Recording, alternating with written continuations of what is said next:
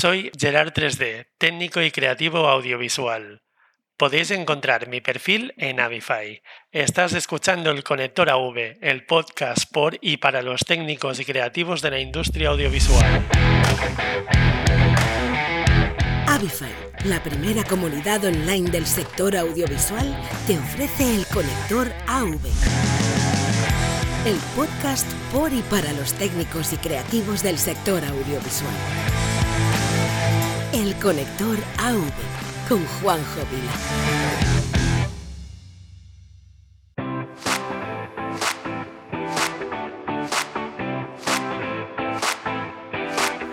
Hola y bienvenidos a un nuevo episodio del Conector AV, el 53 ya. Y bueno, queda muy poco para empezar el primer evento de la industria audiovisual desde que empezó la pandemia, que es eh, Integrated Systems Europe, la feria audiovisual más importante del mundo que este año tenía que, bueno, tenía que haber debutado en Barcelona por todo lo alto, una feria de dimensiones similares al Mobile World Congress, ahí es nada. Y bueno, pues la pandemia ha hecho que no se pudiera celebrar en su edición inicial en febrero se ha pospuesto para junio en una edición bastante reducida, pero bueno, yo estoy súper ilusionado porque, bueno, es la primera vez que vamos a salir de casa desde que empezó esto y es el primer evento donde vamos a poder conectar con gente de la industria eh, cara a cara, ¿no? Siempre guardando la distancia, la distancia social, pero, pero cara a cara y eso es súper importante. Hace mucho tiempo que no me encuentro con un montón de gente de la industria y tengo muchísimas ganas. Y son ganas de encontrarme con muchísima gente, pero bueno, también es que llevo la mochila cargadísima de novedades de todo, en todo lo que estoy metido y tengo muchísimas ganas de, de que llegue eh, la feria para poder enseñarlas porque la verdad es que llevamos aguantándolas un montón de tiempo debido a que no teníamos ningún sitio donde poder mostrarlas y por fin ahora, eh, gracias a, que va a celebrarse la primera feria, pues vamos a poder enseñarlas. Y una parte especial de la feria este año es algo que iba a ser la bomba en una situación normal si ese hubiera sido el formato estándar eh, grande que todos conocemos, que, que, bueno, este año va a ser reducido, pero ahí va a estar el AV Experience On, que es eh, bueno, un sitio donde vas a poder interactuar con las soluciones más punteras del mercado, con demostraciones de casos reales, testimonios de, clientes finales donde han, han instalado estas, eh, estas instalaciones inte integradas de audio, luz y vídeo y van a poder hablar sobre cuál ha sido el retorno que han tenido. Eh, hay charlas con integradores y una charla es la que hemos liderado desde Avify eh, donde bueno, eh, nos propusieron eh, liderar una charla dedicada al mundo de live events y quisimos hacer algo diferente. Y últimamente está emergiendo un, germen que cada vez suena más y más fuerte, que es la aplicación de Unreal Engine eh, o Unity, que son los dos motores más importantes de la industria de los videojuegos. Una industria que, recordemos, es la industria, digamos, más capaz a nivel monetario, es mucho más potente que, por ejemplo, el cine donde se han, eh, se han aprovechado los desarrollos eh, de estas dos tecnologías y se están aplicando últimamente a eventos en vivo. Hay muchísimos ejemplos en el sector, pero eh, cuando hablas con la gente que se dedica a, usar este tipo de tecnología dedicada al mundo de eventos en vivo, todo el mundo te dice que falta talento dedicado a, esta, a este campo. Es decir, que bueno, que, no, que les es difícil encontrar eh, gente capaz de, de, trabajar con estas tecnologías. He hablado con muchos, por ejemplo, muchos iluminadores que me dicen que sí, que están metiéndose en esto, pero que bueno, que es un mundo y que poco a poco va metiéndose. Y entonces hay una falta importante de, talento. Y como en Avify, eh, una, de, una de nuestras misiones es desarrollar el talento de los técnicos audiovisuales, pues creemos que este debate es obligatorio para todo, para que se ponga de manifiesto que hay una rama donde puede haber bastante trabajo. De hecho, casi todos los ponentes, bueno, no, casi todos no, todos los ponentes hemos tenido ciertas dificultades para traerlos porque eh, nos manifestaban que tienen bastante trabajo y, eso quiere decir que bueno, que, que, que hay mucho trabajo, que, que, no se lo acaban y que es importante que ahora eh, que quizás muchos de vosotros estáis eh, pues empezando a trabajar pero no tenéis ese ritmo importante, pues empecéis a adquirir eh, habilidades en este campo para obtener más posibilidades de trabajo. Así que está totalmente alineado con nuestros objetivos en Avify y por eso hemos decidido lanzar esa temática, nos la han acogido muy bien desde Avixa, nos han dado la oportunidad de hacerlo, así que apúntate esta fecha. El día 2 de junio a las 9 y media de la mañana empieza eh, la charla sobre casos de uso de motores como Unreal Engine, Unity, industria de, los videojuegos, tecnología de los videojuegos aplicada a eventos en vivo. En esa charla nos van a explicar eh, casos de uso, eh, diferentes casos de uso sobre esta tecnología y, al final va a haber una parte de preguntas y respuestas donde vais a poder preguntar todo lo que queráis. Yo os aconsejo que vayáis, es gratuito por cierto. Habrá un pequeño desayuno eh, de parte de cortesía de Avixa a todo el mundo que asista por la mañana. Así que bueno, no os lo puedo poner más fácil si es que estáis por allí cerca, por, Barcelona acudid al evento. El que no pueda estar en Barcelona eh, porque no, no, no, puede viajar, pues eh, va a poder eh, verlo en, formato streaming y luego veremos si el contenido de la charla nos da para un episodio aquí en el conector, porque bueno, el conector es un podcast y, tiene que tener sentido el formato solo audio. Así que vamos a ver cómo, si, si, no es demasiado visual, que creo que sí que lo va a ser, pero bueno, sacaremos alguna conclusión que sí que por supuesto la vamos a traer al conector.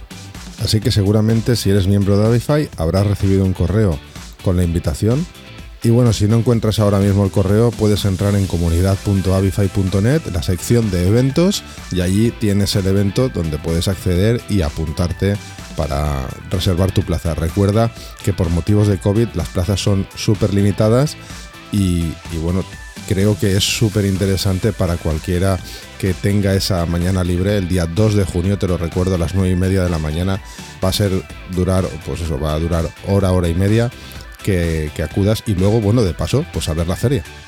Y bueno, ya llevamos un tiempo hablando de, la feria, vamos a entrar ya en la materia del capítulo de hoy, que creo que es súper importante. Yo no me lo perdería. Es un capítulo diferente al resto que hemos hecho en el conector porque es un coloquio, un debate en el que hay empresas solamente, porque están eh, dos de los grandes integradores españoles. Está Trison, eh, con su CEO, Alberto Cáceres. Rison es el mayor integrador audiovisual de Europa, que es español, está en Galicia, y está también Aristeo López, CEO de Tower TVA, que es otro gran integrador, y también está Joaves Limovic, que es el, la co-manager para España y Portugal de Avixa. Y entre los cuatro, pues vamos a hablar de la situación de la parte del sector audiovisual que es la integración, que no ha sufrido tanto como los eventos en vivo. De hecho, hay partes del sector que han crecido bastante. Pero hay una cosa súper interesante que comentan estos dos empresarios y es la falta de talento que hay eh, para, para este sector que muchos de ellos sí que es verdad que son ingenieros de telecomunicaciones, muchos de los perfiles que buscan, pero también, y eso lo apunta por ejemplo Aristeo en, en una parte del episodio, que también han tenido que tirar y necesitan técnicos audiovisuales.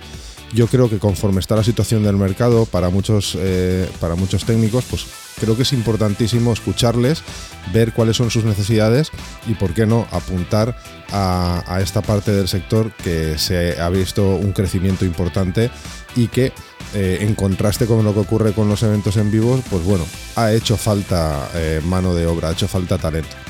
Así que desde Avify y desde el conector AV, pues seguimos trayéndote posibilidades, seguimos trayéndote eh, vías de desarrollo profesional, como la charla que vamos a hablar sobre Unreal Engine y Unity en, ISE, o también este, a través de este episodio donde te van a surgir ideas. Yo te aconsejo que no te lo pierdas porque además no está de más conocer esta parte del sector audiovisual donde pues puedes caer en algún momento para, para tu, tu desarrollo profesional, tu trabajo y, Vamos a ver qué, más nos cuentan de la situación del sector, de cómo ven la feria, de cómo ven el desarrollo del sector en los próximos años.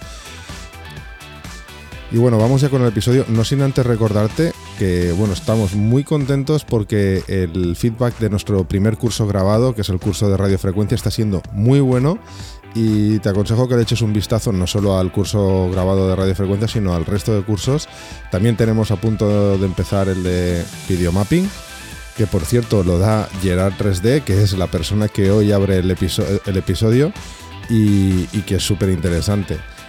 Y si estás escuchando esto desde el otro lado del charco, es decir, desde Latinoamérica, que me consta que, hay oyentes del podcast que están escuchando desde aquella parte del globo, pues que sepas que ya vamos a tener disponible en, Avify la selección de país para que todos los técnicos del otro lado del mundo podáis poner en vuestro perfil vuestro país de procedencia.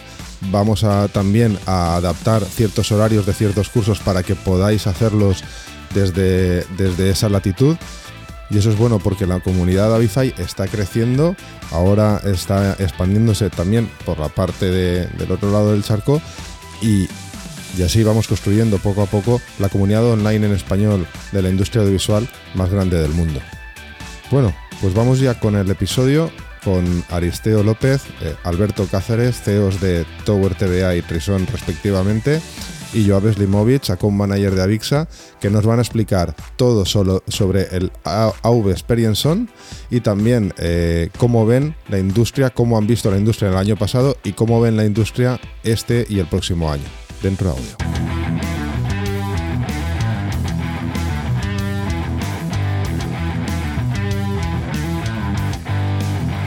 Hola, buenas, Aristeo, Alberto y Joaf. Eh, bienvenidos al Conector AV. Gracias. Gracias. Gracias, Buenos días a todos. Bueno, hoy tenemos en primer lugar a, a Joab Slimovic, eh, la co-manager de, España y Portugal para, para Adixa, Aristeo, Aristeo López, eh, fundador de Tower TVA, y Alberto Cáceres, el actual CEO de Trison. Y bueno, eh, hoy os he traído, muchas gracias por venir, os he traído aquí al conector porque me gustaría un poquito hablar, hemos hablado mucho en este podcast del sector audiovisual en la parte de live events. La semana pasada tuvimos a, tuvimos a Mike Blackman para que nos hablara de cómo iba a ser ISE. En la primera vez su debut en España en una situación bastante difícil y, dentro, bueno, dentro de, del ISE, que entraremos luego en la segunda parte de la tertulia, hablaremos un poquito de la Web Experience On, que es un, un, centro donde va, el cliente final va a poder eh, eh, ver las experiencias eh, que desde los integradores se va, van a poder ser capaces de, de, de exprimir para, para, que tengan una experiencia lo mejor posible acorde a, qué es lo que quieren vender. Y, es una iniciativa impulsada por, por Avixa, especialmente por Joab, que creo que va a ser súper interesante durante la feria. Pero bueno, ya nos extenderemos luego en esto. Ahora lo que me gustaría es explorar un poquito eh, vuestra opinión sobre cómo ha evolucionado en estos dos años, casi dos años ya, madre mía, eh, bueno, llevamos año y pico, pero para mí casi han pasado casi dos años. Yo cuento por años, 2020 y 2021, ¿no? Y, bueno, estos dos años tan difíciles para, todo el mundo y en especial Europa y España, y cómo estamos viendo la evolución del sector audiovisual, pero en la parte eh, no de live event, sino una parte que no ha, no ha tenido ese, ese stop total que en algunas partes ha crecido, ya lo decía Mike Blackman la semana pasada, en otras partes eh, sí que se ha visto mermada su actividad. Así que, bueno, eh, empecemos, eh, pues, que, ¿cómo habéis vivido, pues primero Aristeo, luego Alberto, ¿cómo, cómo habéis vivido en vuestras empresas desde que empezó, desde que acabó prácticamente el ISE 2020? Eh, cómo habéis vivido toda la evolución del sector en, lo que vosotros tocáis audiovisual hasta hoy. Bueno, eh, en primer lugar agradecerte que nos hayas invitado a nuestra compañía y a mí, a, este, a esta entrevista, a, este debate. Eh, para poner un poco las cosas en contexto, para nosotros empezó mucho antes del ISE. De hecho, unas, casi dos días antes, si el ISE empezaba el lunes, el viernes estábamos tomando la decisión si asistíamos al ISE o no. Y tomamos la decisión en ese momento de no asistir al ISE de ese lado. Es decir, o sea, ya por un poco con contacto con otra serie de, clientes que tenían y manejan mucha más información, sobre todo cliente corporativo, ya sabíamos que eh, la situación era eh, muy delicada, ¿no? Como así fue, ¿no? Lo que pasa que luego nos sorprendió a todos porque no sabíamos tampoco mm, el extremo. Y yo creo que como a todo el mundo, es decir, o sea, eh, fue una completa improvisación porque en ese momento eh, no se detectaban o, se tenía una idea de qué necesidades podía haber, pero se trasladó todo nuestro, se paró toda la actividad en las compañías y eh, fuimos improvisando. Yo recuerdo en aquellos momentos el estar comentando de que íbamos como Rambo, ¿no? Día a día, es decir, eh, porque era una completa improvisación. Es decir, no había, escasez de materiales, cámaras, pues todo. Es decir, hubo que montar eh, por así decirlo, las comunicaciones unificadas en todas las empresas y entidades eh, a lo bestia. ¿no? Mm, al final el año fue un año, eh, en, nuestro, particularmente en nuestro, en nuestro sector y en nuestro caso, un año mm, razonablemente mm, normal. Digo normal en cuanto a nivel de facturación. Sin embargo, los verticales fueron completamente diferentes, es decir, subió educación, subieron mucho la administración, corporate en determinadas cosas, pero hubo proyectos que eh, se frenaron, ¿no? Y seguimos eh, casi improvisando, ¿no? Estamos viendo un poco la evolución. Esperemos que con toda la vacunación, pues el sector se recupere, porque por el camino se ha quedado y se han quedado pues empresas eh, que no han podido recuperarse. ¿no? Y lo que estamos esperando es mm, no una cierta, porque se, habla de que no va a ser un buen año en la economía en el año 22, pero que volvamos a recuperar un poco la normalidad. Ciertas compañías ya están retomando la actividad con asistencia presencial de sus empleados y eso esperamos nosotros, es decir, o sea, y lo que sí es cierto que este año está siendo bastante, bastante, bastante animado, ¿no? Alberto. Bueno, por nuestro lado, si asistimos al ISE 2020, la verdad es que sabiendo ya las dificultades que podía haber, y la verdad es que entonces todavía había una cierta naturalidad en nuestro sector, ¿no? Yo creo que hubo 45 o 50 mil personas, o sea, tampoco es que estuviéramos nosotros precisamente solos, ¿no? De hecho, ese primer trimestre nosotros llevábamos un, bueno, pues un muy buen primer trimestre, hasta lógicamente, hasta que, se, hizo el cierre de, todo, ¿no? Y, como me imagino que todo el mundo, pues tuvimos un segundo trimestre pues malo, porque prácticamente no podíamos trabajar en ninguno de los espacios donde, donde teníamos ya contratadas las instalaciones, ¿no? A partir de ahí, la verdad es que el año ha evolucionado razonablemente bien, como decía Aristeo, con un tercer trimestre ya mejor, un cuarto trimestre ya se, se notado muchísimo la recuperación y en nuestro caso con un primer trimestre del año 2021 bueno. Y cuando digo bueno, es bueno en relación al primer trimestre de 2020 o al primer trimestre de 2019. ¿no? De todos modos, nuestro caso quizás sea un poco particular. Eh, como sabéis, eh, pues bueno, somos el primer integrador audiovisual europeo, entonces nuestro negocio está muchísimo por España, ¿no? más del 70%. Entonces, eh, bueno, pues la verdad es que quizá eso hace de nuestro caso algo especial pero sí vemos, en, bueno, sí vemos que esa, esa, atracción al día de hoy, que, bueno, que sí que vamos también día a día, es decir, que puede estar hoy y mañana no, no seguir, ¿eh? pero, pero sí vemos sobre todo en grandes proyectos internacionales que tienen una inercia tremenda y que no se pueden parar, pues, pues lógicamente vemos esa atracción en este año 2021. Bueno, en, en, tu caso, que sí que conozco un poquito más la empresa, porque he tenido relación con ella durante años, eh, vosotros seréis muy fuertes en el retail, siempre habéis tenido una fuerte experiencia ahí. Entonces, ahí sí que tengo curiosidad de cómo ha evolucionado, porque eh, como decía Aristeo, en, en Unified Communications, lo que es el sector ha pegado quizás un boom demasiado grande que no ha podido incluso suministrar a, eh, atender a la demanda que la creciente demanda que hubo de repente. Pero en el caso del retail, donde sí que es verdad que el sector del retail se ha visto mermado en cuanto a, lo que es la venta en tienda, ahí sí que esperaba yo que, hubiera habido un poquito de, recesión, pero por lo que dices, no ha estado mal del todo. Bueno, nosotros estamos también muy diversificados al día de hoy. Es decir, seguimos siendo, pues sí, nuestro principal vertical sigue siendo el retail, pero estamos muchísimo en automoción al día de hoy, también en, en, bueno, en, en, corporate, ¿no? Y, también en, grandes espacios, ¿no? Centros comerciales o similares y también en transporte, ¿no? Nosotros el año pasado, en plena pandemia, ejecutamos, bueno, ejecutamos los aeropuertos de, Madrid y Barcelona y ejecutamos el metro de, Lisboa. Es decir, estamos realmente bastante diversificados, ¿no?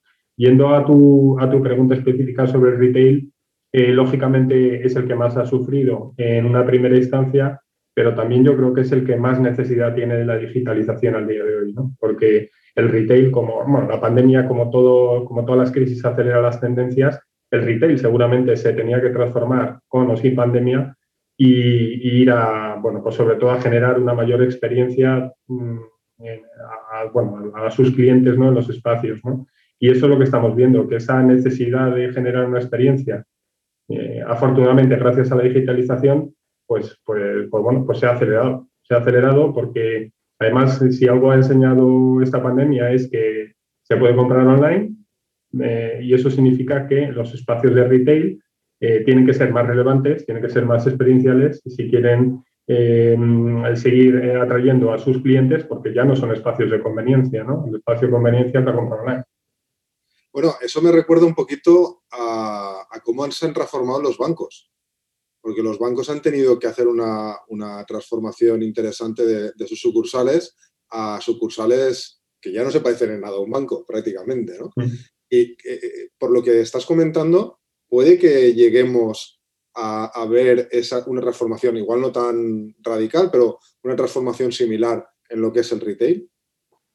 A ver, yo estoy convencido, estoy convencido. De hecho, los bancos es un sector donde también estamos, aunque no te lo he mencionado antes, y, es verdad. Eh, yo, yo, yo digo que los bancos cada día se parecen más a Starbucks, ¿no? que también es cliente nuestro.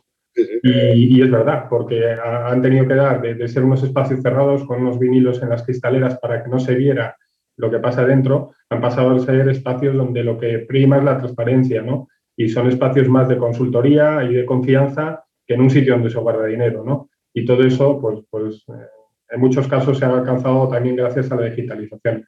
En el retail pasa un poco lo mismo, es decir, estamos en esa fase de transformación donde tú ya si te desplazas es porque realmente eh, es mejor para ti eh, desde cualquier punto de vista el, llegar a ese sitio, ¿no? En este caso, esta tienda, ¿no? Y, realmente para la clave para que tú atraigas realmente al punto de venta es la experiencia. Entonces, y esa experiencia, de verdad, que, la única posibilidad de darla al día de hoy, también por la unión de, o por el vínculo con el mundo online, es a través de, la digitalización. ¿Algo, algo Mauricio? No, yo, yo pienso lo mismo que, que Alberto. Es decir, o sea, yo creo que la industria por así decirlo, nos hemos digitalizado en, todas las partes de la, industria, en corporate, obviamente en banca, en retail, eh, por la vía rápida. Pero aparte es que porque eh, siempre pienso que el usuario al final eh, también marca tendencias, se educa. Yo siempre digo que el cliente muchas veces tiene muchas más experiencias que luego le facilitan eh, los propios sitios. Es decir, el cliente ya compraba en Amazon, en todo este tipo de, plataformas. Cuando se ha abocado en una situación como en la que estamos, eh, el que se tiene que transformar, como dice Alberto, es el propio negocio. Es decir, o sea, el negocio ha ido a remolque de las necesidades. Es decir, en comunicaciones unificadas esto ya existía. Nosotros llevábamos ya 3-4 años con el famoso Zoom eh, en España y, tú ibas a las compañías, en muy grandes compañías, y bueno, no lo veían, es decir, no es que no lo vieran, es que bueno, era una cosa como futurible, o sea, bueno, esto ya, y de la noche a la mañana eh, tú ya hablas con cualquiera y, ya sabe lo que es un Zoom, ya sabe lo que es el web, ya sabe lo que es el Team, todo el mundo se ha hecho un experto, con lo cual al final van las empresas a remolque atendiendo a las necesidades de los clientes. Y yo pienso lo mismo, es decir, o sea, mm, estamos haciendo una, una transformación digital eh, por la vía rápida, porque ya el usuario final, que al final es de lo que va todo esto, está educado. Es decir, tú ya no tienes que explicarle qué son las comunicaciones unificadas ya a nadie, no tienes que poco menos no tienes que venderlo, ¿no? sino eh, lo que tienes que ver, lo que tiene que ver contigo es qué soluciones eh, tienes que aportar para sus, para sus empresas. Pero sí, efectivamente, estamos en un proceso de completa digitalización, de, perdón por el palabra, de la, de la, de la industria, claro. Eh, me gustaría comentar algo, Juanjo, no, te importa que, me meta. Antes de nada, muchísimas gracias por, por invitarnos, Juanjo. Eh, doy fe de lo, que, de lo que ha dicho Aristeo. Yo la primera vez que escuché hablar de Zoom, y vengo de Avixa y vengo de este mundo, fue la primera vez que conocí a Aristeo en persona en su oficina de Tower TVA, eh, con, cuando estábamos hablando de Zoom con, con Ana de Tech Data Maverick. Yo no tenía ni idea de lo que era Zoom. Y hablaban de licencias, hablaban de tecnología y hablaban de tal.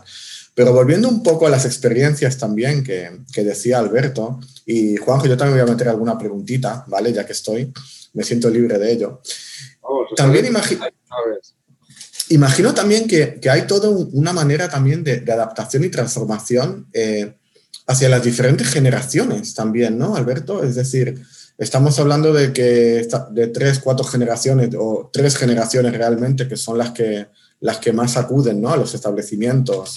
Eh, hablamos de, retail. ¿Cómo el negocio afronta esta adaptación enfocado a esas generaciones donde el mensaje tiene que ser completamente diferente, pero tienen que empatizar con todas? Bueno, es, así, ¿no? Al final no puedes renunciar al día de hoy a un 15 o un 20% de tus potenciales clientes, ¿no? Diciendo, pues me enfoco solamente en, la mayoría de los casos, me refiero a retailers generalistas, ¿no? No puedes renunciar a, un 20% de, de, los clientes enfocándote solo en una generación, ¿no? Hay un poco el, también es cierto que, hay empresas o conceptos que van muy destinados a una generación en concreta, ¿no? Uno de los centros comerciales, que no es un centro comercial, centro experiencial, que ejecutamos también justo antes de pandemia, que es X Madrid, en, Madrid, que va destinado a la generación X, por eso se llama el centro, el centro comercial o el centro experiencial X Madrid, pues tienen claro enfoque a la experiencia, al disfrute, al deporte, al ocio activo, eh, a la vez que tienes una experiencia de, compra, ¿no? Entonces, bueno, e, ese es un caso concreto, ¿no? Que es enfocarte. El otro es el de eso. el, ahora mismo tú no puedes obviar que cuando tú llegas a una tienda de ropa, a lo mejor lo que estás buscando es algo que has visto una influencer en el mundo online y que lo que tienes que hacer es eh, eh, acompañar a, esa generación de clientes a encontrar exactamente lo que buscan. Entonces, bueno, es, un tema realmente muy interesante.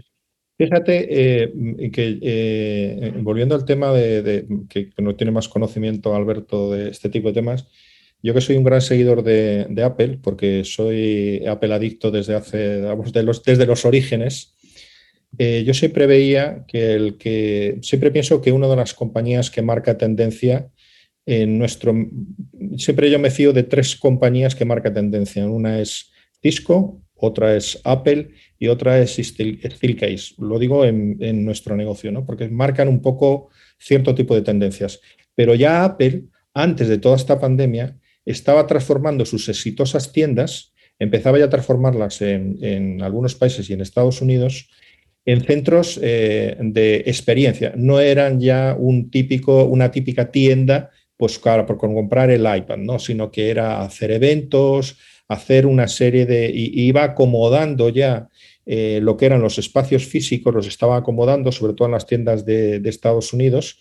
Eh, yo estuve en la de San Francisco y ya las estaba acomodando para lo que ellos pensaban que iba a ser ya la tienda, que no iba a ser tanto tienda, sino como un centro de experiencia. ¿Por qué? Porque un iPhone te lo compras directamente y al día siguiente, vamos, incluso en el día, lo tienes en tu casa. Pero no es lo mismo. Yo siempre digo, es como el lujo. Mm, si tú te quieres comprar, yo qué sé, un reloj de Cartier o, una, o un Rolex, eh, eh, lo puedes comprar obviamente por, correo, pero, pero a ti lo que, te, lo, que te motiva es cuando vas a la tienda, cuando te sacan la copita de champán, cuando te hacen un poco la experiencia. Por eso eh, lo que llamamos nosotros centros de experiencia es eso, es decir, o sea, es algo que tú no puedes encontrar en tu casa o, en, tu, en, tu, trabajo. Es decir, es un sitio donde tú tienes que ir. Ahora yo estoy viendo en muchos, muchos anuncios y muchos fabricantes, eh, Tesla empezó con ello, te venden el coche por, por, eh, eh, por correo, o sea, vamos, por correo, por, por en, plataformas. Pero no es lo mismo cuando tú vas, hueles el coche, te sientas, ves las pinturas realmente como son, no como es el configurador. Que es, es decir, va a variar y yo siempre pienso que existirán los centros eh, eh, físicos, es decir, eh, aparte de, que tú puedas comprar ciertas cosas en, en, Amazon, en cualquier otro tipo de plataforma, yo pienso que sí existirán. Lo que pasa es que se tienen que transformar, tienen que resultar atractivos. Y yo creo que eso es lo, bueno para nuestro negocio. O sea, que el negocio multimedia va a ser primordial y básico para, para llevar a cabo ese tipo de experiencias. ¿no?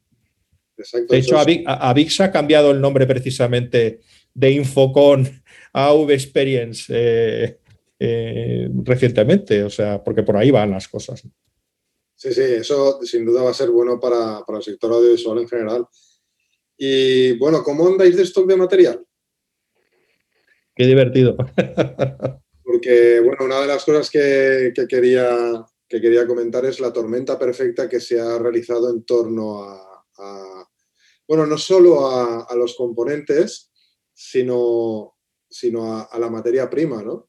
Eh, yo el otro día comentaba en, una tertulia en radio que que se, ha originado la tormenta perfecta en componentes porque, bueno, lo primero, en 2009 ya hubo una crisis de componentes, pero fue por una crisis económica y digamos que el fabricante de componentes especuló bajando la, producción porque bajaba la demanda y luego mm, así podían aumentar el precio, pero es que ahora se ha juntado eh, la sequía que hay en sudeste asiático, donde se hacen prácticamente la mayoría de componentes, que ni en los monzones están llegando, y para producir obleas de silicio eh, se necesita agua. Eh, también la fábrica que se ha quemado en Texas, una de las más grandes del mundo componente, el canal de Suez, por si no faltaba poco, y, al final, y, todo eso acrecentado a la creciente demanda, como tú has apuntado, Aristeo, de, la necesidad imperiosa de, de aumentar las instalaciones de comunicaciones unificadas y también de comunicaciones personales, ¿no? Hablamos la típica, la típica crisis de las webcams en, en, abril, hace un año, justo ahora, ¿no? Entonces, ¿cómo veis? Yo, yo realmente yo lo veo con mucha preocupación, por ejemplo, en, eh, bueno, en, el, departamento de producto que yo dirijo, eh, el otro día teníamos, bueno, estábamos viendo qué podía pasarnos, ¿no? Y había un chip en concreto de, eh, bueno, que nosotros nos suele costar, un microprocesador que nos suele costar unos 4 euros y medio. Y tenemos stock, ¿vale? No había ningún problema, pero, pero es que por, tanteamos el mercado a ver cómo estaba y aparte del plazo de entrega, que era casi de un año, el chip estaba a 54 euros. Entonces, eh, yo la verdad es que estoy bastante asustado de cómo va a venir o cómo está reproduciéndose esto. Vamos a ver cómo evoluciona en los próximos meses no sé vosotros, desde vuestro punto de vista, cómo estáis viviendo, sufriendo o viendo con preocupación esta tormenta perfecta. La verdad es que, sí, que, hay que seguir el tema día a día. Esa, es la realidad, ¿no? Porque parece mentira que podamos tener mayores problemas de suministro en el año 2021 que en el segundo trimestre del 2020, ¿no? En plena pandemia. Pero esto que parece un contrasentido no lo es. La realidad es que, por todas las razones que tú has argumentado, eh, pues bueno, existen dificultades de suministro. A nosotros hasta la fecha todavía no nos ha alcanzado, pero hay que estar, eh, bueno, haciendo un seguimiento pues, pues, diario de la situación y tomando decisiones a veces que no son, desde el punto de vista financiero, las más razonables, como es eh, aumentar los niveles de stock, pero sí lo son desde el punto de vista de continuidad de negocio, ¿no? Ante la tesitura que se pueda producir en los próximos meses, ¿no? Y esa es la realidad. La verdad es que ahora mismo no se le ve el fin, por lo menos en el 2021, a esta preocupación. Sí, yo, fíjate, eh, eh, a, mí una de las cosas que me preocupa es la inconsciencia muchas veces, a lo mejor es que no sabemos trasladarle al cliente eh, la que se viene encima, porque estamos viendo la punta del iceberg. Es decir, no va a ser solo un problema de precio, de que tú pagues más o pagues menos, que ya es, pues fíjate lo que estás comentando tú, de 4 a 54. Mm, eso a ver cómo lo explicas, ¿no? O sea, eh, pero el problema es eh, un poco la idiosincrasia de aquí en España de los proyectos que te tiras un año para hacer el proyecto y luego el pedido es para montar al día siguiente. Entonces, esa previsión eh, que, estamos tratando de trasladar a los clientes y nos damos cuenta de que el cliente piensa muchas veces que es que le estás hablando para presionar la venta y no saben que lo que estás haciendo tú es haciendo una previsión em, eh, em, que veremos plazos de entrega larguísimos. Es decir, ahora estamos eliminando stocks pero yo te digo que hay muchos fabricantes que estamos hablando, y Alberto lo sabe igual que yo, que hablas con ellos y ya no puedes cumplir ningún plazo que tú tengas establecido, porque es que ni, ellos mismos saben cuáles son los plazos. Ese es el problema. Va a ser, yo creo que peor, que como dice Alberto, que en marzo del año pasado. Yo creo que va a ser este año, eh, se va a acrecentar y yo creo que va a ser eh, bastante, bastante peor. Bueno, y, hablando, cambiando un poco a, una parte del 2021 más optimista, ¿qué perspectivas veis ahora que parece que empieza la pandemia a, remitir y, y, que bueno, las vacunaciones no dejarán de crecer y por lo tanto la pandemia en algún momento remitirá? ¿Cuáles son vuestras perspectivas para 2021, el resto que queda del año? Bueno, yo como, como he comentado antes, ¿no? nosotros estamos viendo muchísima atracción. Es verdad que más fuera de España que en España, esa es la realidad. Yo creo que hay países que en cuanto han visto que iba a haber vacunación, han confiado en ello y han empezado a invertir seis meses por delante del resultado de la vacunación. Yo creo que en España, cuando nos veamos todos vacunados, o bueno, todos los de nuestra edad, vamos a decir así, vacunados durante el mes de julio, mes de agosto, entonces diremos, bueno, pues ahora vamos a empezar a pensar qué haremos, ¿no? Y yo creo que es un error, porque hay países que llevan seis meses de, ventaja con respecto a España, sabiendo ya lo que va a pasar eh, y, actuando con ello. ¿no? Entonces sí que estamos nosotros notando muchísima atracción en grandes proyectos, como decía, internacionales, ¿no? De empresas sólidas que con pandemia o en pandemia ¿no? ni van a parar máquinas ni, ni van a desaparecer. ¿no? Y, estamos viendo muchísima atracción y estamos viendo algo de tracción en, en España, desde luego hay grandísimos proyectos que esos tampoco se van a parar pero algo más de tracción que, o, bastante más de tracción que el año 2020, pero no al nivel que estamos viendo a nivel global. Esa es la, realidad. Yo soy muy optimista, de todas maneras. Yo pienso que desde luego el fondo ya lo hemos tocado probablemente en el cuarto trimestre del 2020 y que, a partir de ahora van a ser buenas, buenas noticias. Yo también pienso, este año realmente está bastante más animado que el año pasado. Yo creo que va a ser un año razonablemente eh, bueno eh, pero coincido en lo que dice Alberto. Eh, veo que estamos haciendo muchos, muchos, muchos proyectos, pero concretando poco. Es decir, la gente está dejando que pase el tiempo. Y, eso nos va a llevar a que haya muchos proyectos que se retrasen todavía muchísimo más por la escasez de material para poder comprarlo. Es decir, o sea, nos falta esa previsión. Y sí hay ciertas compañías que incluso aunque estuvieran cerradas, que no estuvieran sus empleados, estaban transformando y están transformando internamente las compañías y preparando un poco para la vuelta un poco a la, entre comillas, eh, normalidad. Es decir, pero yo creo que este año va a ser un año mm, eh, bueno, es decir, porque sí es cierto que el primer trimestre eh, se ha notado que ha sido un año, eh, bueno, mejor que el del año pasado. Entonces yo espero que este año sea un año también, eh, también bueno. ¿Y cómo lo ve Avixa, Joab? Avixa lo ve, lo, ve, lo ve bastante bien en ese sentido. Como también sabéis, hacemos los principales estudios, estudios de mercado bueno, ahora mismo no tengo los gráficos, eh, pero sí que hay algunas verticales que están en, que se ve que van a tener un crecimiento muy, muy importante de aquí a los siguientes tres años, como es la vertical, bueno, la de corporate indiscutiblemente, como también el, como la parte de educación y la parte de retail, sobre todo lo que estaban comentando Alberto y Aristeo con, con el tema de las experiencias. Entonces sí que somos positivos, tenemos muchas ganas de que vuelvan los eventos también. Y bueno, al final sabemos que, que son los que más han sufrido eh, con todo esto, ¿no? Las empresas que, que, se dedican y los fabricantes eh, que se dedican sobre todo a la, a la, parte, de, a la parte de eventos. Y eh, también hay una parte también que también quiero, quiero comentar, ¿no? Y es la parte de, sobre todo, voy a nombrar ahora a Trison. Trison, una empresa que desarrolla proyectos, si no me equivoco, ha desarrollado proyectos en más de 100 países, que de repente con la pandemia eh, se ha visto con el tema de que no podían viajar sus ingenieros y sus técnicos a diferentes países, pero esos proyectos tenían que seguir adelante, tenían que seguir ofreciendo servicios.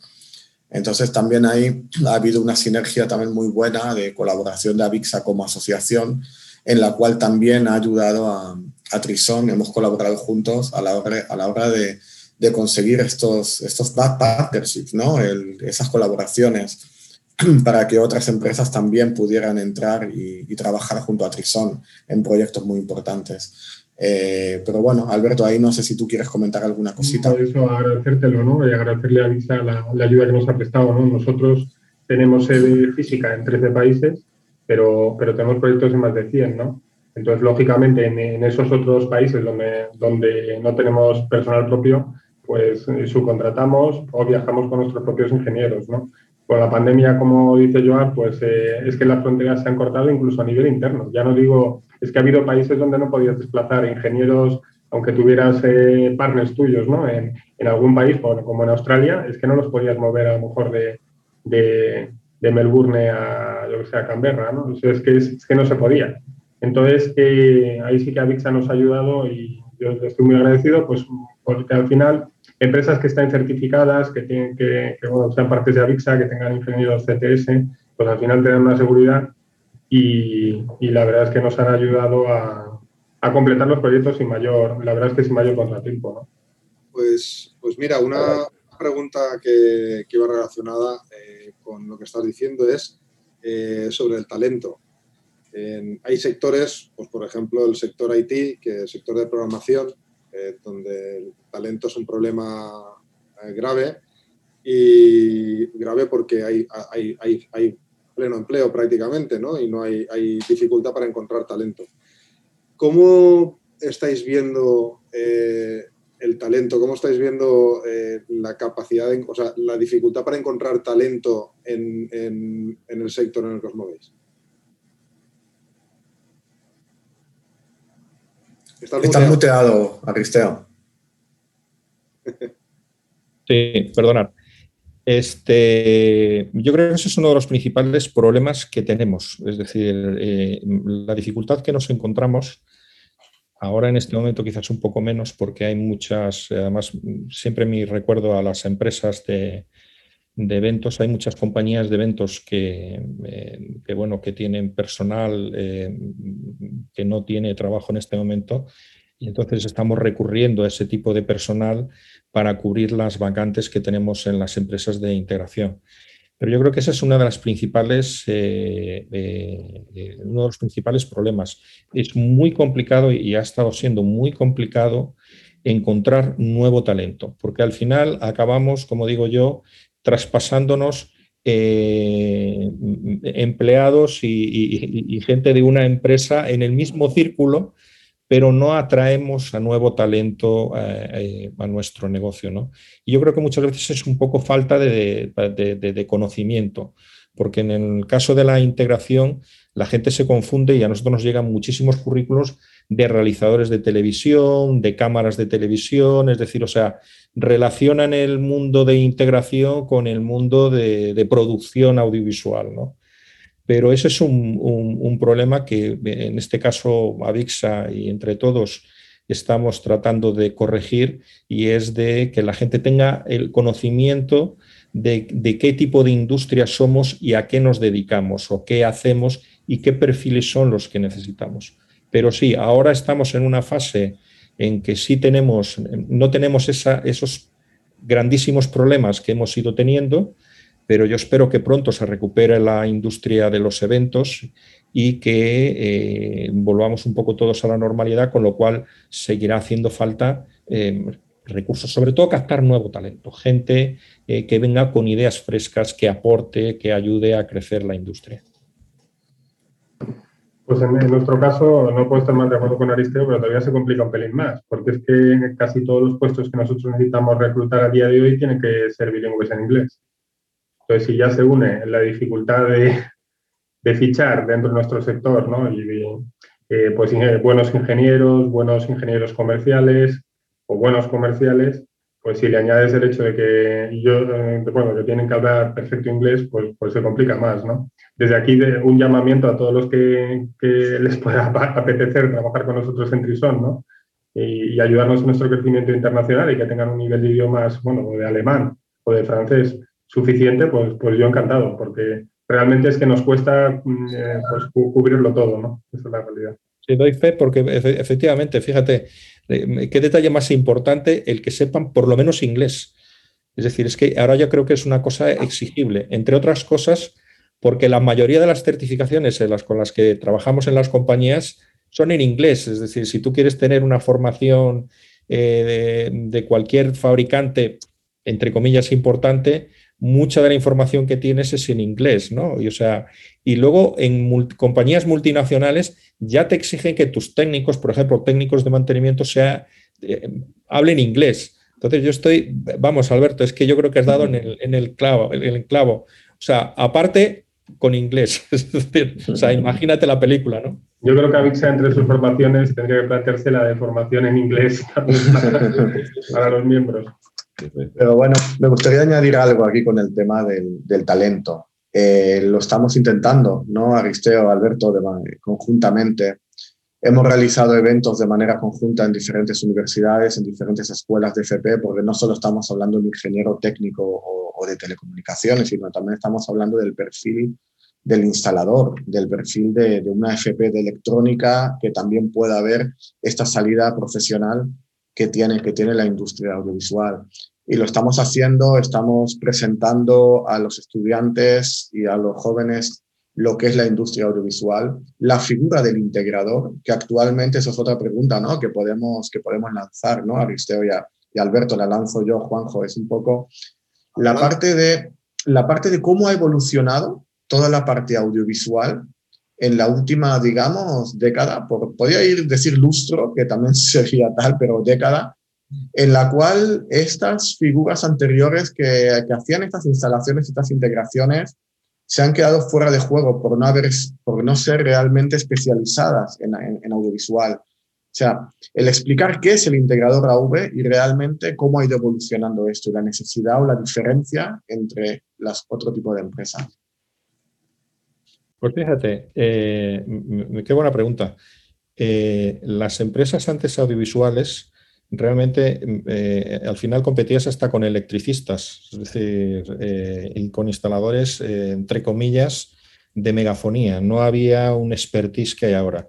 Ahora las empresas audiovisuales, yo creo que somos más empresas IT que de audiovisuales. O sea, aparte de que incorporemos, somos empresas de audiovisuales. Pero ya tienen que tener el personal con el que trabajas y el personal que tú tienes que tener ya tiene que tener unos conocimientos sobre todo de IT, de redes, que eh, cada vez eh, son más especializados a la hora de configurar este tipo de, tecnologías, a la hora de implementarlas, con lo cual cada vez se necesita un personal más experto y nuestro negocio cada vez se hace mucho más experto y cada vez tratamos, hay, mm, tratamos de que haya menos injerencia y yo creo que lo da la complejidad de la tecnología con la que estamos trabajando actualmente. Bueno, eh, lo, de la, importancia del, IT en, en, la industria audiovisual también está pasando en el mundo de los eventos, porque eh, prácticamente el audio, el vídeo y la luz va todo a través de red. De hecho, las infraestructuras de red que, se pueden, que te puedes encontrar en una gira como, no sé, la de Alejandro Sanz, por ejemplo, eh, vaya tela, ¿eh?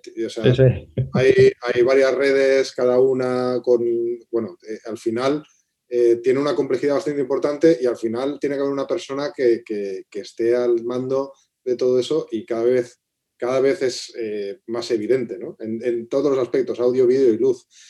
¿Cuál es el skill? O sea, eh, me he quedado con el inglés, me he quedado también con, con el conocimiento en infraestructuras de red, en lo que es la red en sí misma, el Ethernet, eh, lo que son eh, configuración de, de VLANs, todo esto, pero ¿qué otros skills os está costando encontrar? Bueno, básicamente es, que, eh, y eso enlaza también, Juanjo, con la pregunta que ha hecho Joab, ¿no? es que yo creo que nuestro negocio se está volviendo cada vez más complejo, ¿no? Y también por eso quizás estamos resistiendo las compañías más grandes, ¿no? Porque es, por un lado, eh, se requiere ese nivel de especialización, eso está muy bien visto, la importancia que hemos cogido los integradores de verdad, los especialistas, con respecto a compañías generalistas, que al final lo acaban subcontratando todo, ¿no? y que el resultado, lógicamente, no puede ser el mismo para, para, el cliente final. ¿no? Pero se ha unido a eso ese grado de especialización a medida que el cliente nos ha ido pedido la extensión de la cadena de valor. ¿no? Es decir, antes, a lo mejor, pues una compañía integraba hardware, ¿no? Y llegaba y instalaba unas pantallas. Luego hardware y software, ¿no? Y ya integraba pues, en Digital Signage y un CMS.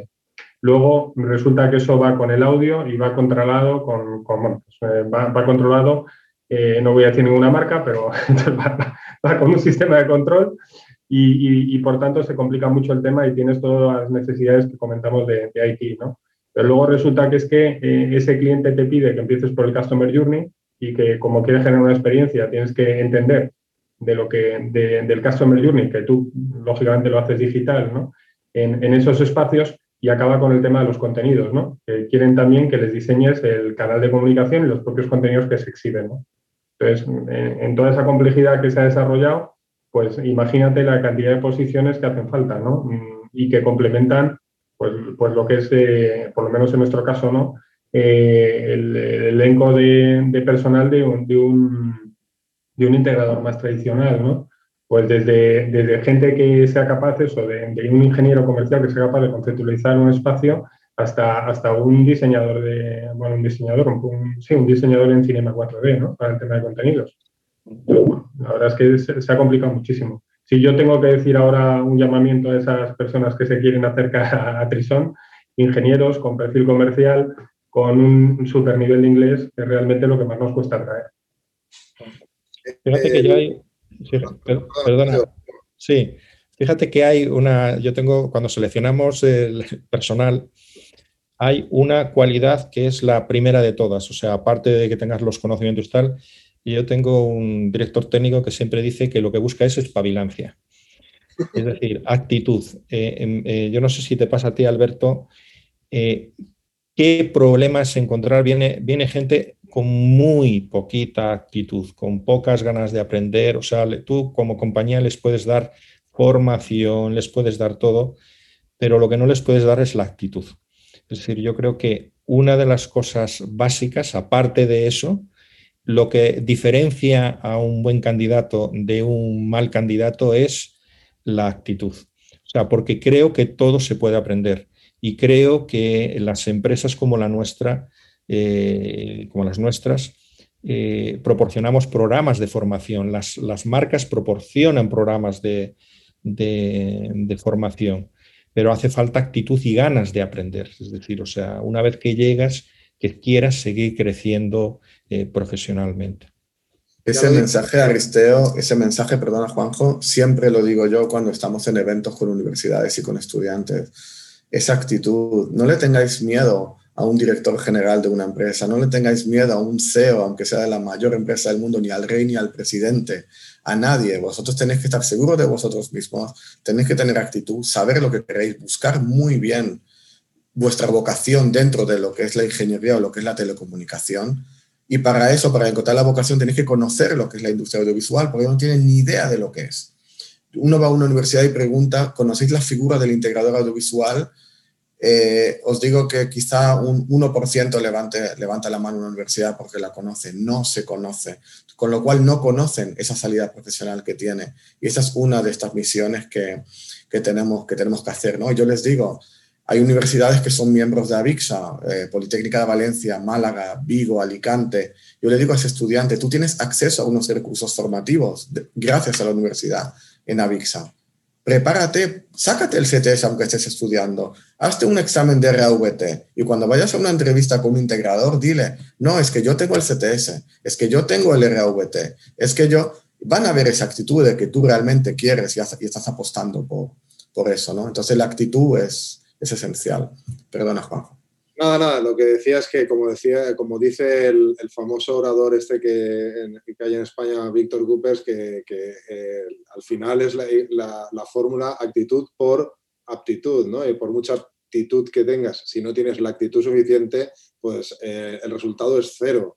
Además, yo recomiendo a todo el que esté escuchando esto o viéndolo, que se escuche el episodio 34 de nuestro podcast con Jonay Díaz, eh, donde se habla muchísimo de la importancia de la actitud o que se lea El hombre en busca de sentido de, Frankel, eh, que habla mucho de cómo una persona con una actitud eh, de, 10 pudo resistir el holocausto nazi y acabar viviendo más de 90 años, porque al final lo, que, lo que acaba diciendo ese libro es que el hombre siempre tiene la libertad de poder actuar como él tiene la libertad de poder tomarse cualquier cosa con la actitud que él, él, elige. Entonces, la actitud es algo que se elige, que se tiene, pero que se elige tener.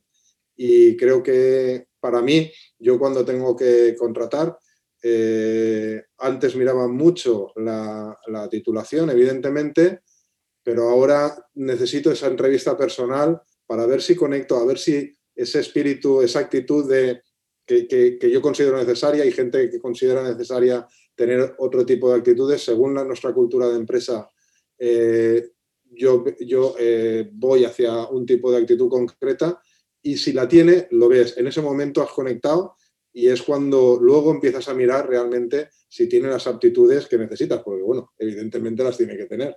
Pero yo creo que, lo que ha dicho Aristeo es, eh, estoy 100% eh, de acuerdo. O sea, es eh, alguien con ganas.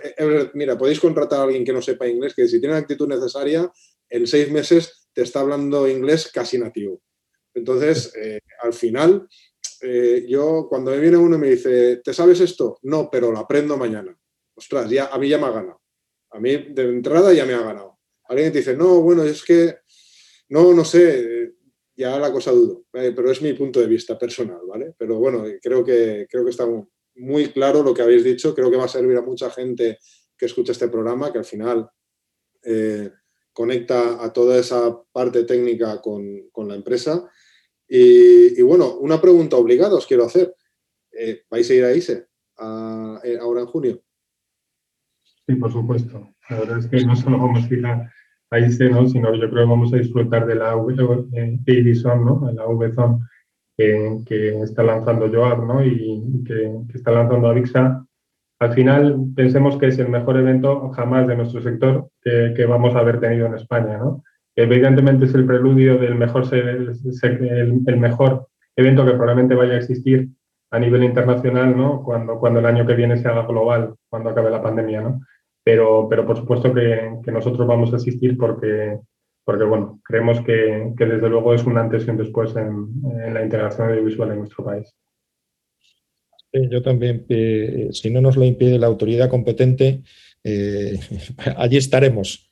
Yo creo que hay que apoyarlo. Además, eh, es un evento de una dimensión eh, los que hemos tenido la oportunidad de asistir mm, a los de Estados Unidos, a los de Europa, que ya el de Europa es espectacular. Nosotros antes íbamos al de Estados Unidos y el de Europa ha ido creciendo en una dimensión que ya no hay necesidad de ir al de Estados Unidos.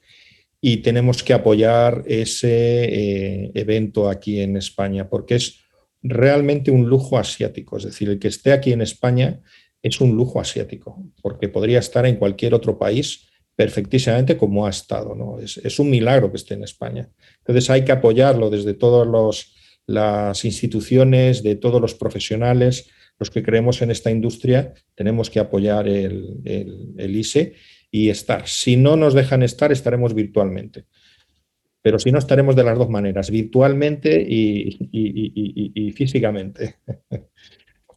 Y yo también voy a estar y con muchísimas ganas de que voy a estar. Tengo muchas ganas de, vivir este ISE y de, que, y de que vuelva a ver, somos conscientes de que no es el ISE, el que conozca el ISE de todos los años o de los últimos cinco o seis años, no va a ser ese ISE, pero va a ser un ISE diferente, un ISE para presentar lo que es la industria audiovisual en España, para presentar un poco eh, lo que es la feria. España yo lo veo como un camino al, al, al 2022 y voy a hacer una pequeña intro un poco, no quiero ser muy corporativista, ¿no? pero para el que no conozca AVIXA, hemos hablado mucho de AVIXA.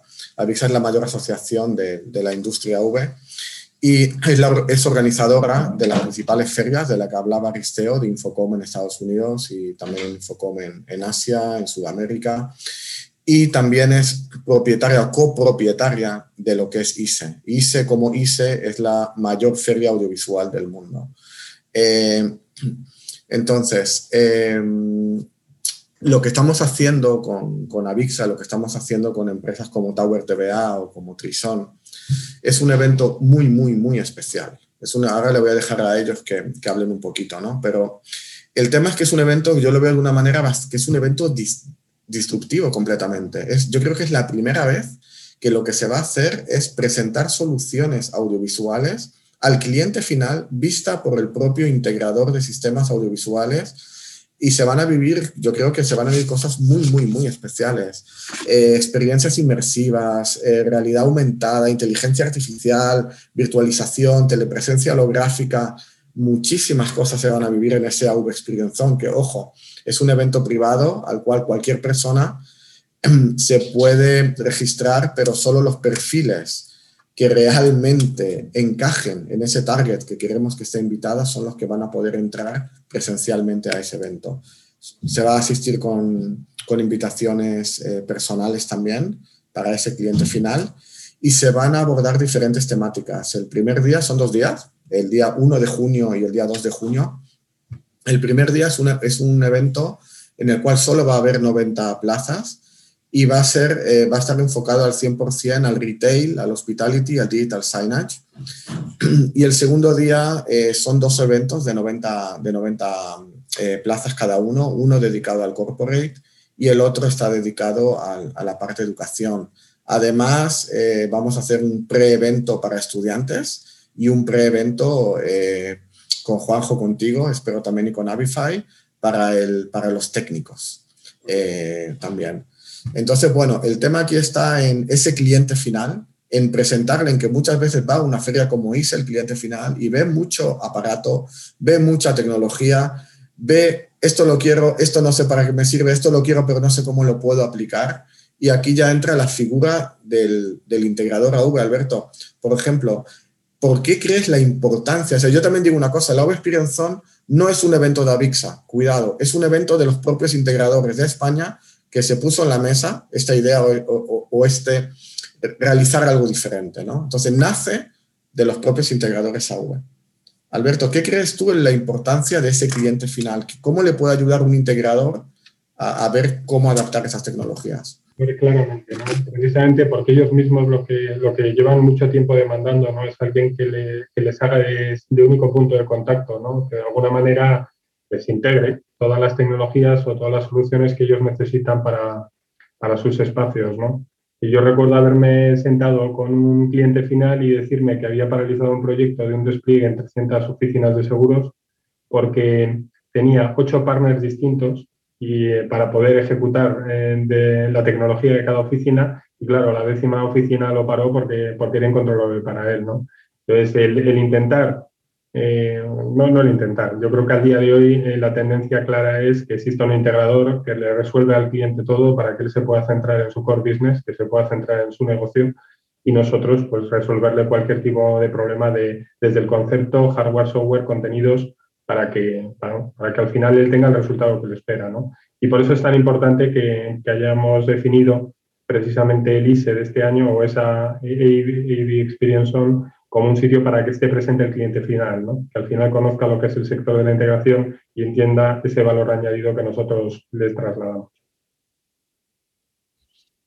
Sí, yo creo que lo que estamos todos pretendiendo con la, con la ayuda y con el soporte de Avixa es trasladarle al cliente la importancia de la industria, el tamaño de la industria que tiene y sobre todo de que existen eh, en, en España compañías muy cualificadas, sobradamente cualificadas, para resolver y darle solución, eh, como dice Alberto, a todas sus necesidades y que ellos se dediquen realmente a su negocio. Es decir, o sea, hay una diferenciación entre compañías eh, profesionales y compañías eh, con, un recorrido y con un currículum extenso que le pueden ayudar a crecer eh, y sobre todo centrar en este mundo tan complejo como es el mundo mm, audiovisual, es decir, en nuestro negocio, que es un negocio complejo con múltiples soluciones y necesitan de un traductor que en eso es en lo que consiste nuestro negocio. Traducirle esto, simplificarlo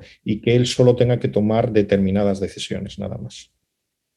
Bueno, yo, yo lo que quiero, lo primero, eh, es, un, es un... El Love Experience Zone es algo que nace, como dice Joab, de los integradores, pero que no hubiera sido posible no solo por Avixa, sino por Joab. Porque yo sé de buena tinta, y lo siento, está feo decirlo, pero sé lo que has luchado por, que se celebre, por tener ese, eh, que ese, evento exista, todo lo que te has movido. Así que desde aquí mi reconocimiento, porque si es posible, sé que va a ser, es una labor de equipo y me contarás muchas cosas, pero tú te has dejado la piel en esto y, yo creo que hay que decirlo y, hay que agradecértelo. Me sumo a lo dicho. también nos, unimos a ese reconocimiento. Es el corazón, es el eje, de, yo creo que es el eje de, esta, de esta idea. Muchas gracias. Eh, aquí hay una realidad, ¿no? Cuando empezó toda esta pandemia, el agua Experience ya estaba en la mesa, este proyecto ya estaba en la mesa y eh, nos lo paralizaron por todos lados, nos lo paralizaron, el miedo.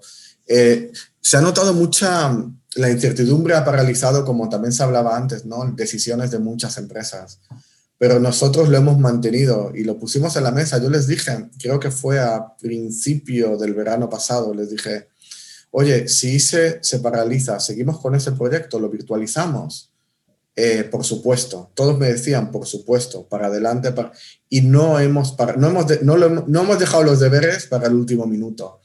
Y bueno, y ahora en eso estamos ya, ¿no? Faltan tres semanitas y estamos ya pues ultimando todo. El evento va a ser virtual, se va a virtualizar, pero también se va a virtualizar de una manera diferente. Se va a virtualizar con realidad aumentada, con soluciones tecnológicas, con, se, se quiere dar ese plus más, ¿no? No la típica charla de PowerPoint y, y con, utilizando la herramienta de Zoom, ¿no? Se quiere hacer algo diferente. Y bueno, y en eso estamos ya, estamos ya ultimando todo con las últimas reuniones y nada, ¿Y cuál ha sido, cuál ha sido la respuesta de los posibles participantes? Eh, actualmente estamos, como decía, son invitaciones personales. Actualmente tenemos muchísimos grupos de interés con, los que hemos estado reunidos, desde el Beauty Cluster de, España, el Cluster Audiovisual de Cataluña, eh, la Asociación de Amigos del Paso de Gracia, que son más de 200 empresas relacionadas a retail, hospitality, eh, museísticos, eh, con Binu Barcelona también. Eh, la idea es realmente el que virtualmente, no me cabe la menor duda, es lo que menos me preocupa, que se van a unir gente de, de, yo te diría que de todos los continentes. Hace poco tuvimos un webinar al que asistieron 770 personas de más de 29 países. Eh, era un webinar en, en castellano. Entonces, a mí virtualmente no me preocupa. A mí lo que realmente o lo que realmente quiero es que la gente sienta esa seguridad de volver al evento físico con ganas de ver, con ganas de aprender, con ganas de conectar. Y por ahora lo estoy viendo bastante bien. Estoy viendo mucha aceptación, muchas ganas. Y así que yo lo veo bien. Ahí va a haber muchas medidas de seguridad, eh, va a ser un espacio muy grande, eh, respetando todos los protocolos de, la FIRA de Barcelona también. El Labo Experience Zone, para que os hagáis una idea, va a ser un escenario de, bueno, el, el espacio en sí van a ser 750 metros cuadrados para unas 90, 100 personas, para que veáis un poco el, la, seguridad en ese sentido. Así que, así que nada. Bueno, y ah, para terminar, eh, Alberto y Aristeo, ¿qué resultado esperáis de, tener en ISE 2021? Aunque sea, sé que es algo difícil de, de predecir esto, ¿no? Pero pero bueno, ¿qué, expectativas tenéis? El ICE 2022 eh, va a ser el evento que, va a posicionar la integración audiovisual en España para todos los sectores y sobre todo para el público general. Para mí eso tiene un valor vamos, incuestionable. Es decir, ahora eh, nos vamos a poner al mismo nivel realmente que el Mobile Congress, ¿no? Esa es la realidad. Estaremos en todas las televisiones y de repente la gente se planteará eh, que, este, que, nuestro negocio existe, ¿no? Ya hablo del público general, no, no solamente de potenciales clientes, ¿no? Que nuestro negocio existe, la importancia que tiene y se sorprenderán que vengan 50 o 60 mil personas a Barcelona, ¿no? Para, para, esto igual que para un Mobile Congress, ¿no? Eh, yo creo que eso le va a dar también a la gente un cierto cariño hacia, hacia nuestro sector, ¿no? Eh, porque realmente los vamos a representar durante unos años a nivel, a nivel internacional gracias a ISE Barcelona. Yo creo que, es una excelente noticia para, todos. Y para el 2021, Alberto, perdona, Aristeo, ¿y, qué esperas de este 2021? Que también era la pregunta, ¿no? Un poco, Juanjo, de, este mismo año. Canta, me vas a hacer, te voy a dejar a ti las entrevistas del conector a partir de ahora. Oye, me estás haciendo el curro, muy bien, muy bien.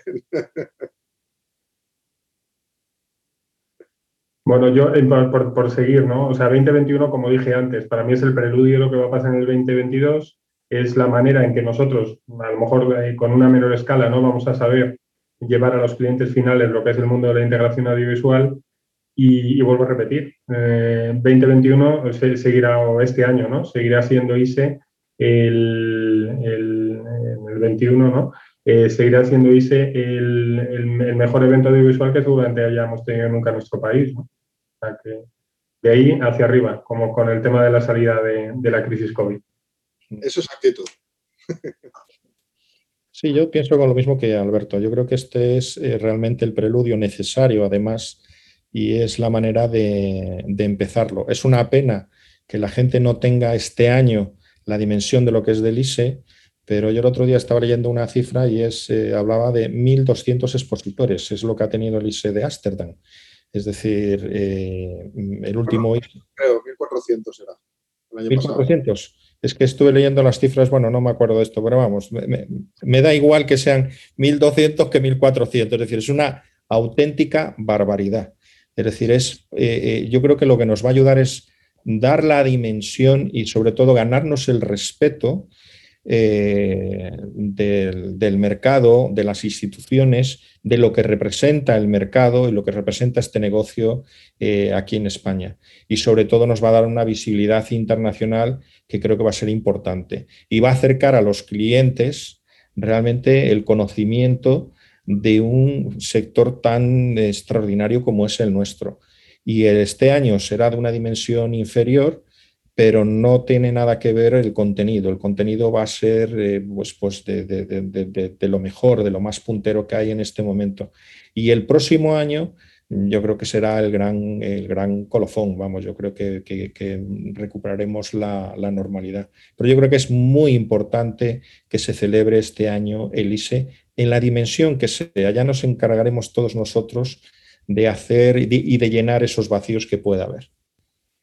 Sí, bueno, yo, yo desde, desde mi experiencia, lo que va a pasar o lo que yo creo que va a pasar es que al menos vamos a poder ver con distancia social, pero al menos vamos a poder ver clientes, vamos a poder decirles que toquen el producto después de desinfectarlo y vamos a poder eh, formarles, ¿no? De hecho, nosotros acabamos de ampliar eh, espacio para tener eh, un espacio solo de formación dentro, del dentro de la propia feria, porque creemos que, vamos, yo creo que, si hay un evento, si se hace un evento, eh, hay que intentar apoyarlo en la medida económica que se pueda, y, pero, pero hay que intentar, una vez ya también te has metido a apoyarlo, a, motivar a todo el mundo a que de verdad acuda, porque vale la pena, porque llevamos más de un año sin poder ni ver clientes, ni, ni, ni tocar producto, ni verlo, ni, entonces creo, ni vivir esa experiencia que va a servir a la web Experience On para, para vivir ese tipo de experiencia, sobre todo con clientes finales.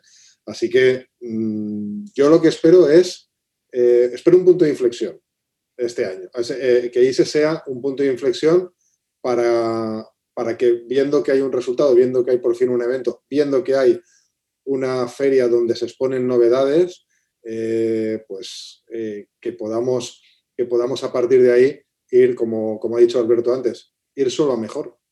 Así que ese es, mi punto de vista y vamos, me voy a dejar la piel para que así sea, ¿no? O sea, porque es que una vez ya que vamos hay que hacerlo, hay que dejarse la piel. Exactamente.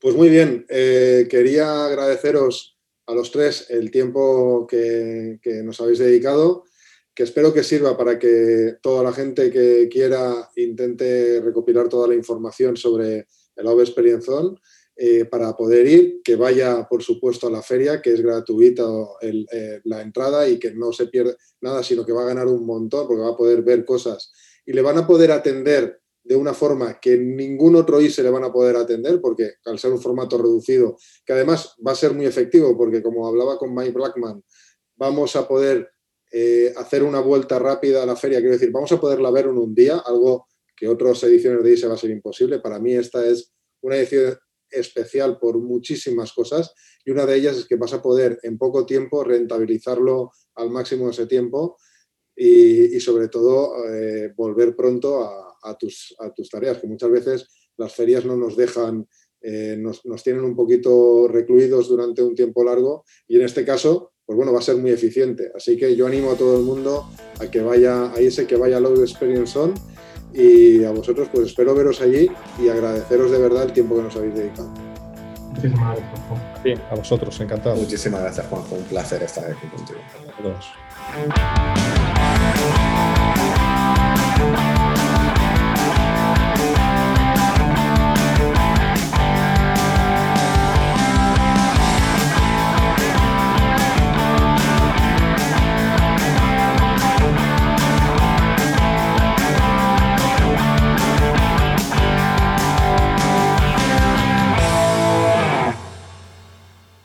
Bueno, espero que te haya gustado. Eh, hay una cosa que se ha puesto de manifiesto y es que eh, hay una necesidad de talento en esa parte de la industria audiovisual. Para muchos técnicos puede ser una vía de salida y además las perspectivas de trabajo son buenas. Entonces, bueno, espero que, te haya servido y, que te haga al menos pensar, ¿no? Y no te olvides, si vas a estar o no vas a estar, o sea, puedes verlo en streaming también, en Barcelona, el día 2 de junio a las 9 y media hay una cita que es muy interesante sobre la aplicación de tecnologías normalmente aplicadas a videojuegos como Unreal Engine o Unity, aplicadas al mundo de eventos en, vivo. Así que creo que, puede ser muy interesante. Intentaremos traerla al conector si es que no es demasiado audiovisual. Si es, si es muy audiovisual, pues seguramente estará grabada en vídeo, la podréis ver en vídeo también. Pero si estás por Barcelona, yo no me lo perdería, porque es una oportunidad no solo de ver la charla en directo, sino de conectar con más gente de la industria que nos hace muchísima falta. Así que espero que verte por allí y por supuesto no dudes en, si me ves, en, pararme porque estaré encantado de saludarte y me encantará escuchar que, bueno, que, hay alguien que escucha esto, ¿no? Entonces, eh, nada, encantado de, que podamos encontrarnos allí el próximo día 2 de junio a las 9 y media. Recuerda inscribirte si vas a, si vas a ir en comunidad.avify.net, ahí en la parte de eventos, donde tienes el evento al que puedes apuntarte. Y nada más, espero que estés ahí y nos vemos el próximo miércoles. Hasta luego.